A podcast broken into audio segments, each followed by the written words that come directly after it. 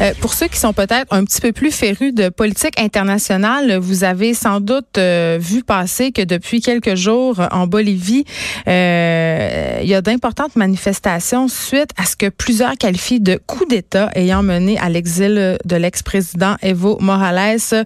J'en parle tout de suite avec Nora Negos, professeure au département de sciences politiques de l'UQAM et co-directrice du réseau d'études latino-américaines de Montréal. Bonjour, Madame Negos. Bonjour. Euh, le président Morales qui a démissionné dimanche soir après trois semaines de protestation contre sa réélection. Mais pour ceux qui ne suivent pas nécessairement la politique en Amérique latine, pouvez-vous nous faire un bref résumé de ce qui se passe?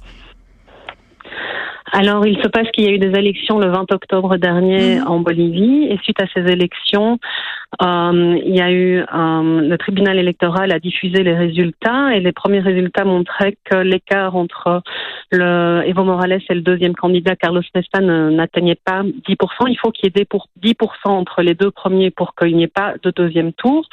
Euh, donc normalement on allait vers un deuxième tour et puis le tribunal électoral a arrêté de diffuser les résultats et le lendemain le tribunal électoral a montré qu'il y avait ces 10%. Et donc il y a une partie de la population qui s'est organisée pour dénoncer une fraude électorale Mhm. et ça a fait des blocages de rue, etc. Donc trois semaines de, soulèvement euh, euh, en faveur euh, avec un slogan pour la démocratie et contre la réélection d'Evo Morales qui en fait s'était présenté alors que la Constitution l'interdisait et qu'en 2016 il avait il a réussi à se réélire suite à un référendum pour pouvoir changer la Constitution et se réélire. Donc il y avait vraiment une grosse crise de confiance.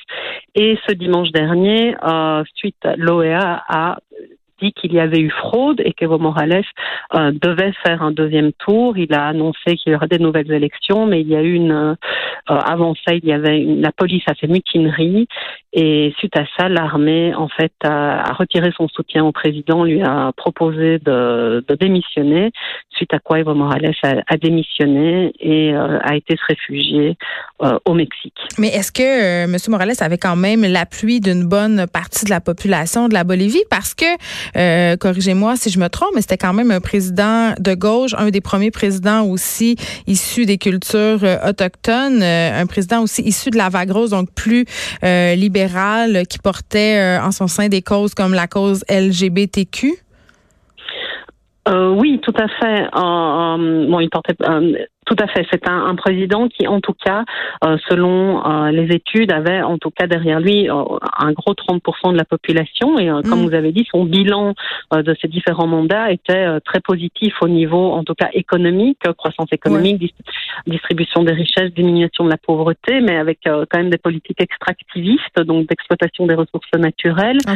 Et donc oui, il y a une partie de la population qui le soutenait, et qui le soutient toujours, mais il y a une autre partie de la population, euh, pour des raisons euh, institutionnelles, euh, s'oppose depuis 2016 à à sa réélection et à la concentration du pouvoir autour dans, dans les mains du président et du pouvoir exécutif. Et puis ça faisait pas non plus l'affaire de la droite religieuse, je crois qu'il y a quand même eu de fortes pressions, l'élite qui poussait parce qu'elle perdait en quelque sorte ses privilèges.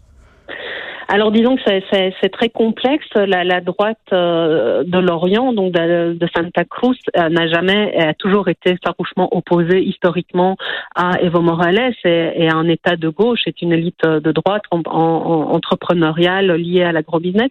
Mais il faut quand même dire que cette élite, pendant les mandats d'Evo Morales, mmh. euh, ses intérêts économiques ont été préservés parce que euh, l'élargissement de la frontière agricole et l'exploitation extractiviste des ressources naturelles les ont servi. Donc ils n'ont pas, euh, au niveau économique, vraiment perdu euh, leur intérêt, mais par contre, au niveau politique, bien sûr que eux, ils sont vraiment beaucoup plus à droite, conservateurs et contre tout euh, ce que Evo Morales représente comme accession au pouvoir des classes subalternes, paysannes, autochtones, ben travailleuses et l'acquisition de droits et aussi féministes que la nouvelle constitution a permis en 2009. Donc cette élite de Santa Cruz est politiquement farouchement opposé à Evo Morales et à un État centralisateur euh, de gauche. Et donc c'est cette élite de droite qui a organisé des grosses manifestations, surtout dans à Santa Cruz, mais il y a des parties des manifestants qui ne sont qui peuvent être moins de droite et qui s'opposaient à euh, la fragilité, au caractère de plus en plus autoritaire d'Evo Morales. Donc il avait perdu de la légitimité.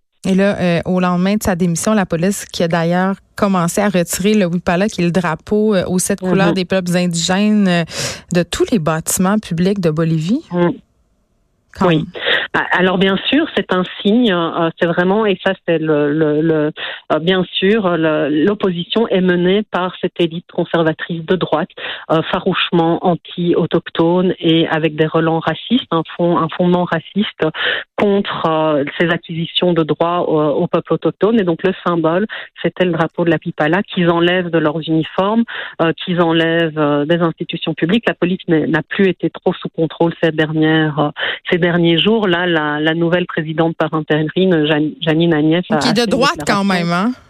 Ah oui, qui est, qui est, vraiment de droite et qui a dit qu'elle ramènerait la Bible euh, au sein du ben palais royal, euh, palais euh, présidentiel. Donc oui, c'est vraiment quelqu'un de droite. On la, on la, on la connaît. En fait, elle a la réputation d'être le pantin de l'armée aussi, non? Elle est proche, en tout oui, en tout cas, c'est clair que l'armée, euh, euh, elle, en est proche. Elle a hmm. été euh, amenée au palais présidentiel entourée de l'armée. L'armée est, proche d'elle, oui, bien sûr. Et bon, le Canada s'est montré neutre par rapport à la situation bolivienne en terminant, Madame Negels. Oui, le, Canada, je n'ai pas vraiment euh, suivi les réactions euh, canadiennes. Euh, je, je, ne sais pas. Là, les, les Mais c'était la cassette. Là, on va appuyer le processus démocratique, blablabla. Bla, bla. Donc, ils ont ni des le, le, le, ministère Affaires mondiales n'a ni dénoncé ceci comme un coup d'État, et je pense qu'ils ont et ont reconnu les, la, la, nouvelle présidente comme nouvelle présidente par intérim. Donc oui, le, le, le Canada euh, bah, demeure un peu frileux ou en tout cas ne, ne, se prononce pas sur la situation. Nora Negels, merci de nous avoir parlé, d'avoir fait le point sur cette situation assez tendue, ma foi, en Bolivie. Vous êtes professeur au département de sciences politiques de l'UCAM. Un grand merci. Bonne journée. Au revoir. Les